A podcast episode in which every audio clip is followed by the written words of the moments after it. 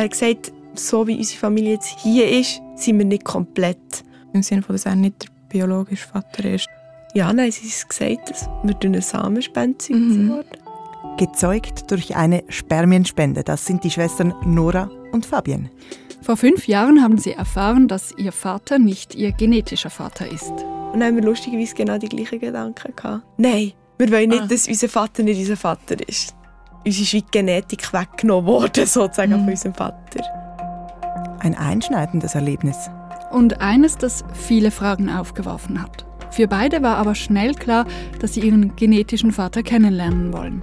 Von wo kommt man und was hat man von dieser Person? Ja. Ich glaube, das ist ja. auch mega, mega. interessant. So. Das habe ich eigentlich von ihm übernommen oder so. Und auch so ein bisschen die Lücke, wo, wo uns das genetische Erbe von unserem Sozialvater uns genommen wurde, ist in dem mhm. Moment wieder wie ein zu füllen eigentlich. Fast ein bisschen. Es ist mhm. um das gegangen, so wie das wieder komplett zu machen. Nach einer langen Suche haben die beiden Schwestern ihren genetischen Vater dann getroffen. Ein Treffen, das entscheidend war. Wichtiger, als dann eine Beziehung zu ihm aufzubauen.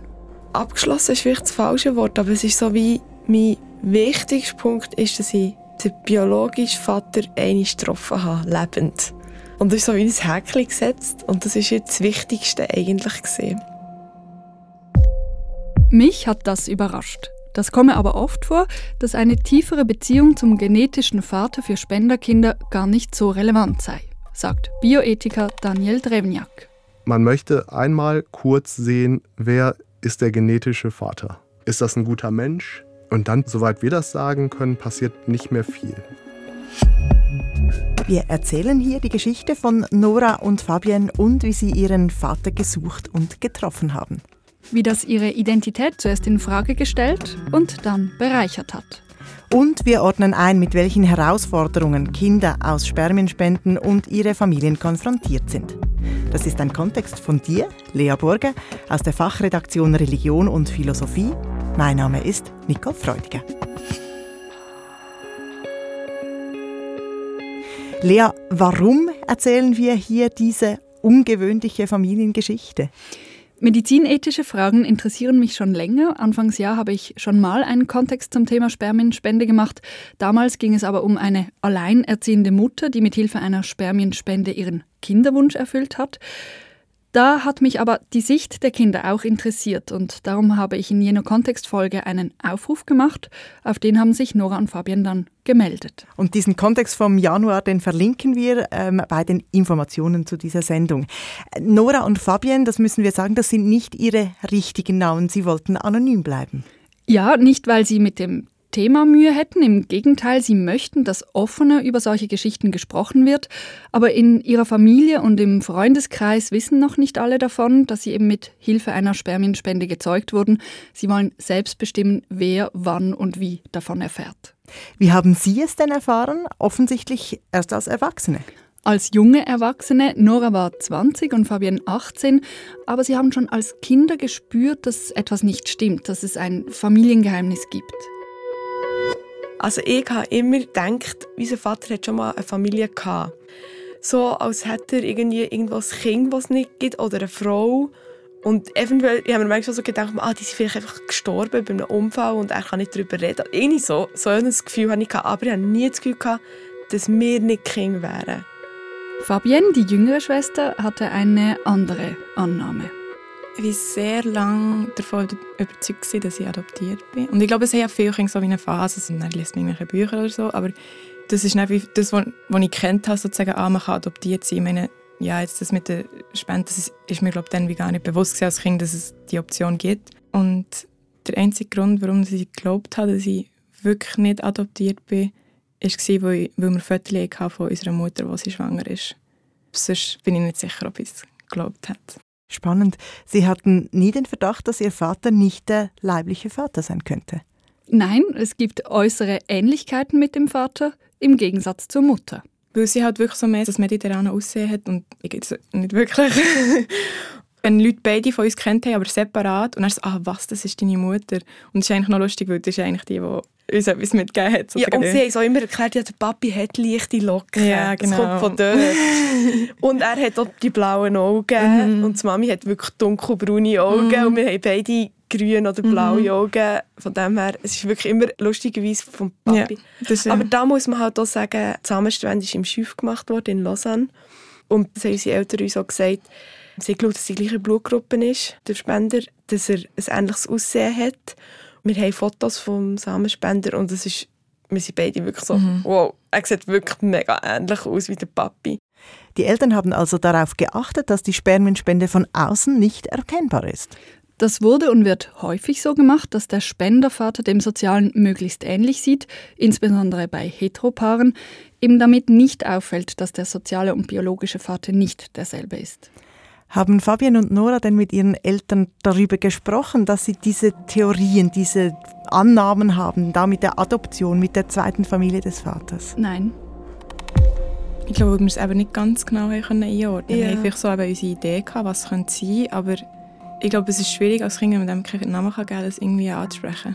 Und ich glaube, ich habe mir wie auch selber fast nicht ein bisschen geglaubt, dass ich dachte, ich selber spinne. Ja, ja. So ein bisschen so. so mehr so, ah, das ist einfach nur so ein bisschen deine Spinnerei, aber eigentlich... Hm. Und wie kam es schließlich ans Licht? Das war eben vor fünf Jahren.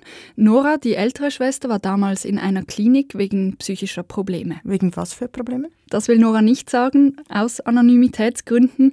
In der Klinik, in der Therapie, da ging es jedenfalls auch ganz fest um die Familienkonstellation und Nora hat zu Hause davon erzählt. Und der Papi hat dann unbedingt wollen, dass man es uns sagt. Er hat das, die ganze Sache forciert. Und die Mami hat das, glaube ich, von sich aus nicht unbedingt gemacht, haben wir beide das Gefühl. Oder und sie haben dann auch die Therapeutin kontaktiert und haben dann auch, hey, glaub, mit ihr einfach, auch, also, wie sie mit dem umgehen wollen. Also, so mhm. habe ich das in Erinnerung. Also haben sich die Eltern Hilfe geholt? Sie vereinbarten mit eben jener Therapeutin eine Sitzung, um da den beiden Töchtern von der Spermienspende zu erzählen. Für Nora war es etwas ganz Normales, dieses Therapiesetting. Sie war ja schon in Behandlung. Für Fabian war es anders und sie war auch da gerade mitten in der Matura-Vorbereitung. Sie ist so angeschickt, dass keine Lust Und sie hat wirklich so Druck gemacht, ja. nein, du musst heute kommen. Und ich so, ja, okay. Und sie hat gesagt, aber ich könnte nicht nur dir gehen und ich muss nicht mitkommen. Und so, Mo, du musst mitkommen, du gehörst zu dieser Familie, du musst. Und ich weiss, die Stimmung ist richtig schlecht in diesem Auto. Oi, oi. Ja, und dann sind wir dort zu ihr gegangen, ja. ihre, ihre Praxis. Mhm. Und nachher ich komme jetzt in den Sinn, das habe ich noch speziell gefunden, es so verschiedene Sitzgelegenheiten in einem Kreis gewesen. und der Papi und die Mami sind extrem eng auf einem Sofa, glaube mhm. Und das ist normalerweise nicht so. Mhm. Also, der Papi braucht so ein bisschen seinen Platz. Er hätte nicht gerne, wenn die Mami auf ihm hockt. So, ähm, aber das ist jetzt mehr so im Nachhinein, wo ich das speziell gedacht Und dann war es soweit. Ja, nein, sie hat echt gesagt. Unser Vater. Ja, er hat gesagt, so wie unsere Familie jetzt hier ist, sind wir nicht komplett. Ja. Und dort ist dann der Gedanke gekommen, so, okay, irgendein Kind ist gestorben. Wir haben Geschwister, die vorher gestorben sind. Ich weiß nicht, was er genau für Wörter gebraucht hat, aber er hat auch so gesagt, im Sinne von, dass er nicht der biologische Vater ist. Genau. Also, da habe ich nicht zuerst an den Samenstand gedacht, da habe ich mehr... Nein, das kannst du doch irgendwie nicht ja, so einordnen. Ja, nicht. Und dann haben wir lustigerweise genau die gleichen Gedanken gehabt. Nein, wir wollen nicht, ah. dass unser Vater nicht unser Vater ist. Das war so mhm. das Erste, gewesen, so uns ist wie Genetik weggenommen worden, sozusagen, mhm. von unserem Vater. Ich war wie auch immer stolz, gewesen, dass ich wie diesen Teil von meinem Vater habe. Und ich meine, klar, wir haben immer noch mega viel von ihm, weil wir sind mit ihm aufgewachsen und das ist ja klar. Aber es hat sich gleich wie, kurz so wie angefühlt, so, hm, jetzt ist wie der Teil weg, wo ich eigentlich das Gefühl hatte, dass ich von ihm habe.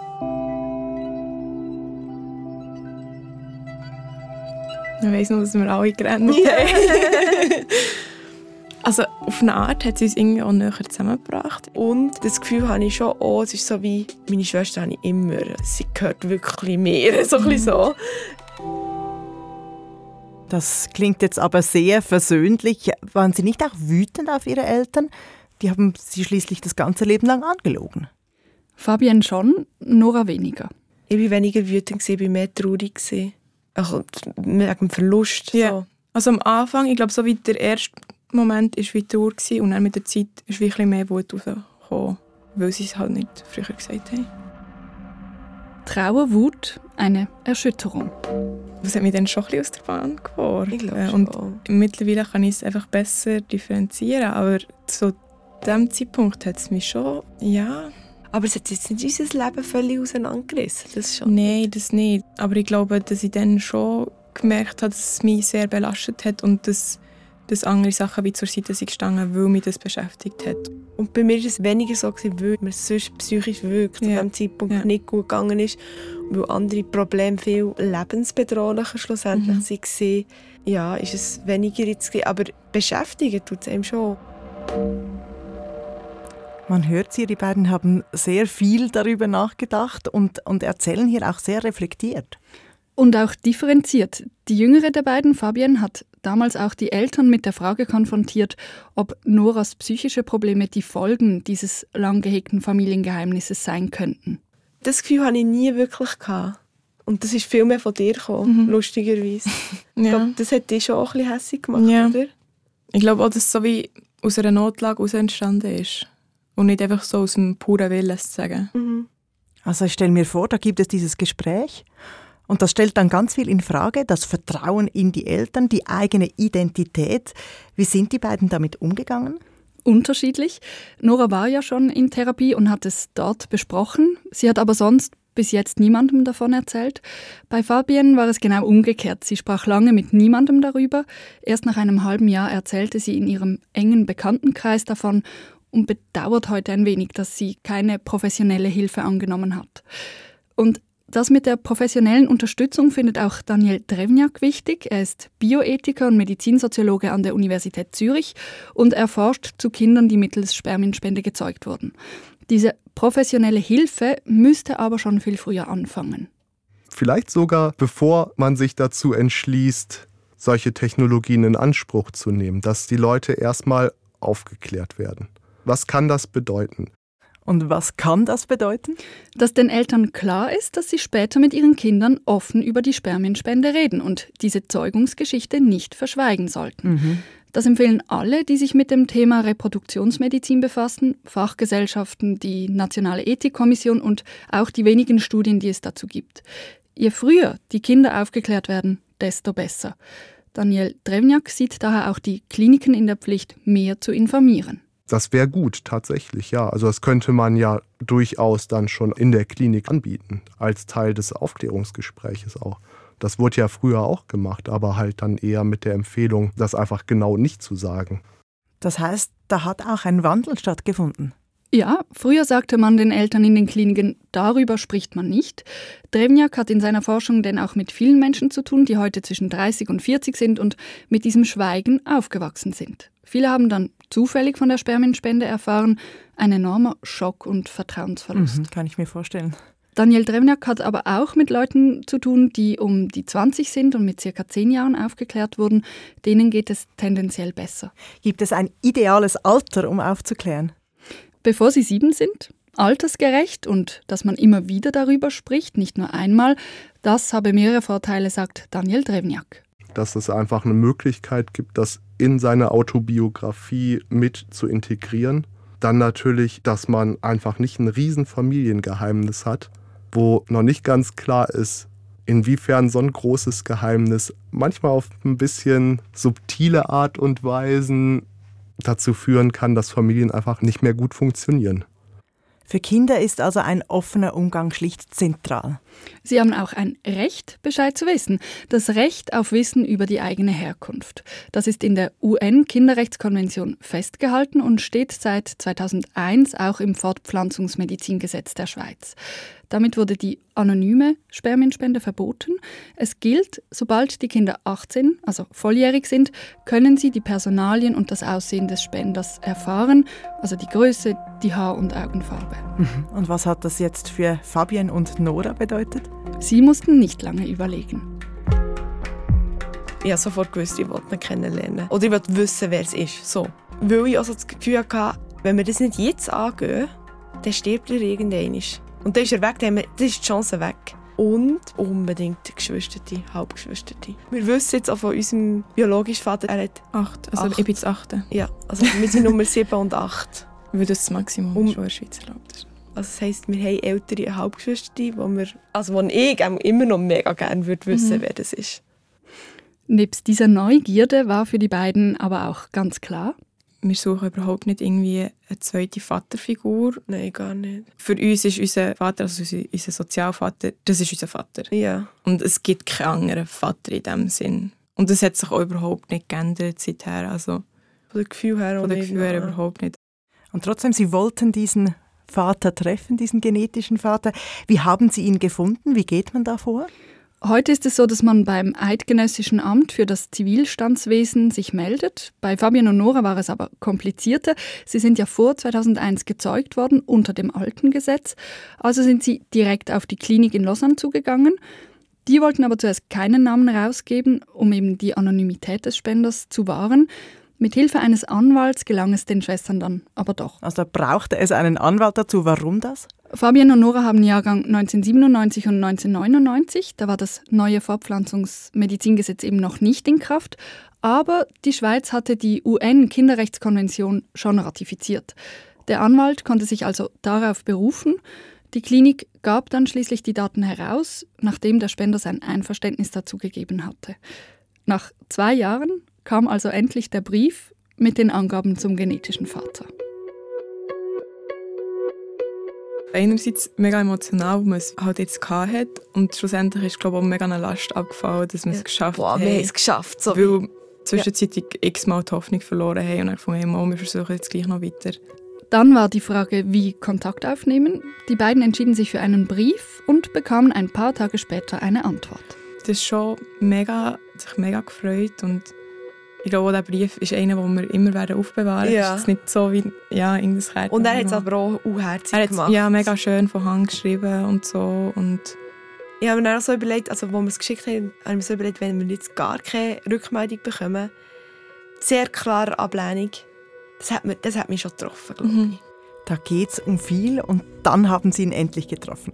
Nein, dann kam die Corona-Pandemie dazwischen. Sie haben ihn erst diesen Frühling getroffen und kurz vorher habe ich sie kennengelernt und sie gebeten, mir vor und nach dem Treffen eine Sprachnachricht zu schicken. Da warst du also ganz nah dabei. Mhm, Aus dem Zug haben sie mir erzählt, wie es ihnen geht.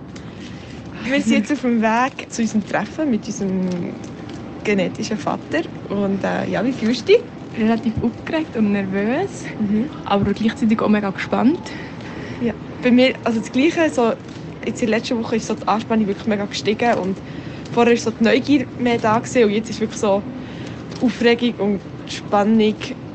Also ich habe das Gefühl, es ist jetzt so eine, ohne das jetzt so zu dramatisieren, einfach so wie ein Wendepunkt. Es ist so wie, vorher haben wir auf dem Papier gewusst, dass wir durch eine Sammelspende gezeugt wurden. Wir haben gewusst, wer das ist, auf dem Papier alles. Aber jetzt gibt es wie eine echte Person dahinter. Jetzt lernen wir jemanden kennen, jetzt gibt es wie einen Mensch. Es ist nicht mehr einfach nur eine theoretische Wahrheit da, sondern es ist wirklich, es ändert sich wie etwas. Es wird wie viel realer, Genau, es ist wie, dass wirklich eine Person da ist. Ein aufgeladenes Treffen, da kann ja auch viel schiefgehen, oder? Also, dass man sich zum Beispiel nicht sympathisch ist. Oder sich nichts zu sagen hat. Aber es ging gut. Wir sind jetzt auf dem Rückweg vom Treffen. Und wir sind jetzt fast vier Stunden haben wir zusammen geschnurrt. Und es ist eigentlich sehr gut verlaufen. Und wir sind sehr überrascht, wie viele Parallelen dass es irgendwie gibt zwischen uns und unseren Interessen. Zum Beispiel, wir sind mega gerne Skifahren und er hat auch lange Ski gefahren. Es ist auch interessant, was er für Parallelen mit unserem Vater hat. Also zum Beispiel ist er zeichnerisch recht begabt, was unser Vater eigentlich auch ist. Und wir nicht so. Und wir eigentlich nicht so genau. Also es ist noch witzig, obwohl da ja keine Verwandtschaft besteht. Also es ist schon fast ein bisschen beängstigend, haben wir gefunden. Wir haben auch den Eindruck von ihm, dass, so wie es auf uns gewirkt hat, dass er sich sehr gefreut hat. Er war, glaube ich, sehr, sehr aufgeregt. Gewesen. Also sehr nervös, auch verständlich. Genau, Mega wir ja auch. verständlich. Wir waren auch sehr nervös. Gewesen. Ja, wir haben auch kurz auch so angesprochen, warum dass er die Spende Mhm. gemacht hat. Aber ganz daraus gekommen sind wir noch nicht. so Nein. kann man sagen. Das ist ja gleich auf eine Art eine relativ intime Frage. Es ist eine eigentlich. sehr intime Frage, aber für uns natürlich auch sehr relevant. Ja, natürlich. Also ehrlich ist es mehr oder weniger abgemacht, dass man sich nochmal Ja. trifft, ohne konkretes Datum Ja. natürlich, aber einfach, das ist. Und ich glaube, er würde sich schon sehr wünschen. Ja, also ich glaube vom so. Gefühl her. Und wir sind natürlich auch neugierig. Mhm. Ja, ich glaube, das wäre so für das erste Mal das gewesen, Ja. wo wir so in dem Moment erzählen haben. Ja. Tschüss. Tschüss. Krass, also der erste Eindruck unmittelbar nach dem Treffen. Unterdessen sind ein paar Monate vergangen. Wie sehen Sie das Treffen jetzt? Immer noch sehr positiv, aber so wirklich viel passiert ist in der Zwischenzeit nicht. Schon für mich der rechte Hintergrund gerückt. Also abgeschlossen ist vielleicht das falsche Wort, aber es ist so wie mein wichtigster Punkt ist, dass ich den biologischen Vater einmal getroffen habe, lebend. Ja. Und das ist so wie ein Häkchen gesetzt und das ist jetzt das Wichtigste eigentlich gesehen. Das ist ja schon erstaunlich. Jetzt haben Sie so lange auf dieses Treffen hingearbeitet und auch hingefiebert. Und dann war es das. Das hat mich auch überrascht. Aber das Treffen selbst, das war schon wichtig. Es ist schon kein Zurück. Du hast die Person jetzt gesehen, du kannst dir nicht mehr irgendwelche Illusionen machen oder sonst irgendwelche Vorstellungen. Das hat sich sicher geändert. Und so, so ein bisschen das, die Blackbox, wo du nicht weißt, wie ist die Person und so. Du hast Blackbox jetzt gesagt, vorher habe ich gerade im Kopf gehabt, so, der schwarze Punkt ist Ja. wie nicht mehr das und der hat jetzt wie Farbe und ist wie ausgefüllt. Also wie das Bild ist wie kompletter von eigenen Identität vielleicht auch, auch wenn es ja in dem Sinne eben nur die Gene sind, aber es ist trotzdem irgendwie ausgefüllter. Im Gespräch wurde mir dann auch klar, dass das auch damit zusammenhängt, dass sie keine Leerstelle füllen müssen. Sie haben einen Vater, sie haben eine funktionierende Beziehung zu ihm. Ich glaube, darum haben wir nicht eine Lücke gefüllt für eine Person, sondern mehr eine Lücke für unsere Identität. Die Lücke Das ist erst später entstanden. Die ist, die ist erst später entstanden und die ist ja nicht unbedingt mit einer Beziehung zu einer Person verknüpft, hätte ich gesagt. Und das andere ist, glaube ich, die Suche, also für uns beide ist halt, wenn wir auch naturwissenschaftlich interessiert sind, ist schon, dass die genetische Komponente, also wie jemand sich bewegt, die Neugierde, ich glaube, das ist wie wichtig das zu sehen und das ist ja dann mit einem Treffen oder ein Treffen all Jahr schon erfüllt. Es geht also darum herauszufinden, woher komme ich, warum bin ich, wie ich bin und nicht so sehr um eine Beziehung. So habe ich es auch verstanden, ja. Und das bestätigt auch Daniel Drevniak, der ja genau zu diesem Thema forscht. Das Interesse erstmal, das ist fast immer vorhanden. Die Frage ist dann, wie ausgeprägt ist dieses Interesse. Und da merkt man dann schon oft, dass es gar nicht so stark über, ich würde gern mal ein Foto sehen. Ein anderes wichtiges Motiv ist, man möchte wissen, was das für ein Mensch ist, im Sinne von, vor allem im Sinne von, ist das ein guter Mensch? Das interessiert die Leute. Und dann kommt gar nicht mehr so viel. Also was praktisch nie gesucht wird, ist ein Vaterersatz. Und das interessanterweise eigentlich unabhängig davon, wie gut oder problematisch die Beziehung zum sozialen Vater ist. Das ist wirklich spannend. Es wäre ja eigentlich naheliegend, dass man beim genetischen Vater einen Ersatz für den sozialen sucht, gerade wenn es mit dem nicht gut läuft. Mhm. Aber scheinbar ist es mit wenigen Treffen bei den meisten getan. Der Test der Zeit deutet für mich so weit darauf hin, dass keine großen Kontakte eigentlich bestehen bleiben. Wichtig ist aber, dass man den Kontakt einmal hergestellt hat. Einmal gucken und dann hört es schon fast auf. Das ist aber für viele nicht möglich, weil sie die genetischen Väter nicht finden, weil die vor 2001 noch anonym gespendet haben. Gibt es Alternativen? Zum Beispiel Gendatenbanken, wo man DNA-Proben einschicken kann und die dann mit anderen Proben verglichen werden. Dort findet man dann aber eher Treffer mit Halbgeschwistern. Das kann aber durchaus auch hilfreich sein. wenn man den Spender nicht kennt, dass sie sozusagen dieses fehlende Puzzlestück ausgleichen können. Man sieht, ah ja, okay, wir haben alle die gleichen Nasen oder eine bestimmte Augenpartie oder was auch immer. Das kann Imaginationslücken dann auch schließen. Das ist natürlich auch interessant für die Leute.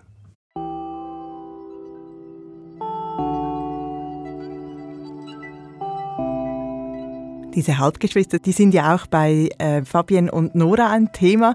Die würden Sie auch gerne kennenlernen, haben Sie vorher gesagt. Und wie geht es weiter mit dem genetischen Vater? Fabian wünscht sich, dass sie sich wiedersehen. Ich glaube, wir würden ihn schon gerne wieder mal sehen. Ich habe gedacht, dass ich ihm jetzt dann noch Fotos aus der Ferien schicken einfach so, als wieder zum Kontakt aufnehmen.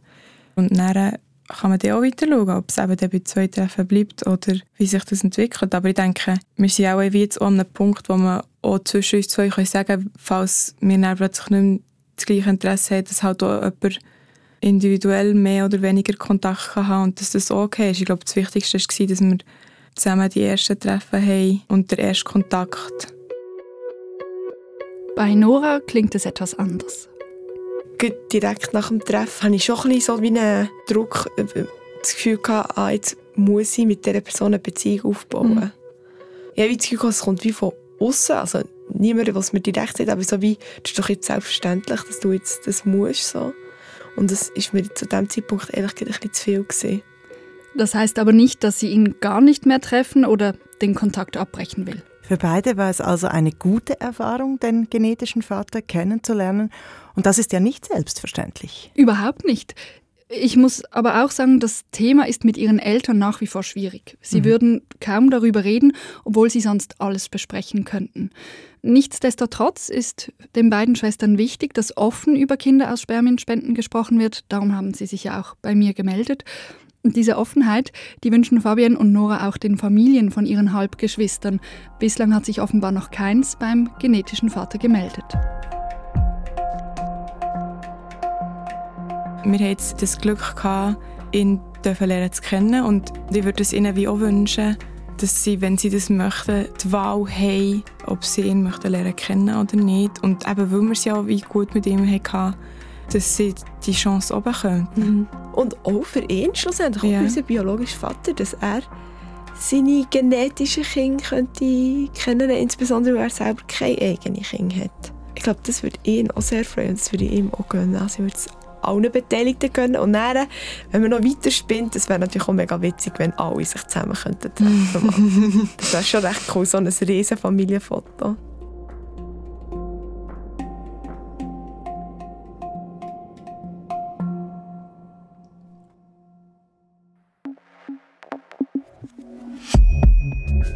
Das war der Kontext mit dem Titel Den genetischen Vater finden, Kinder aus Samenspenden. Von dir, Lea Burger, Sounddesign Lukas Fretz. Mein Name ist Nicole Freudiger. Die erste Folge Spermienspende aus der Sicht der Mutter, die haben wir verlinkt bei den Informationen zu dieser Sendung. Und uns würde auch die Sicht der Väter interessieren, des Spenders und des sozialen Vaters. Wenn Sie sich angesprochen fühlen, dann melden Sie sich doch per Mail an kontext.srf.ch.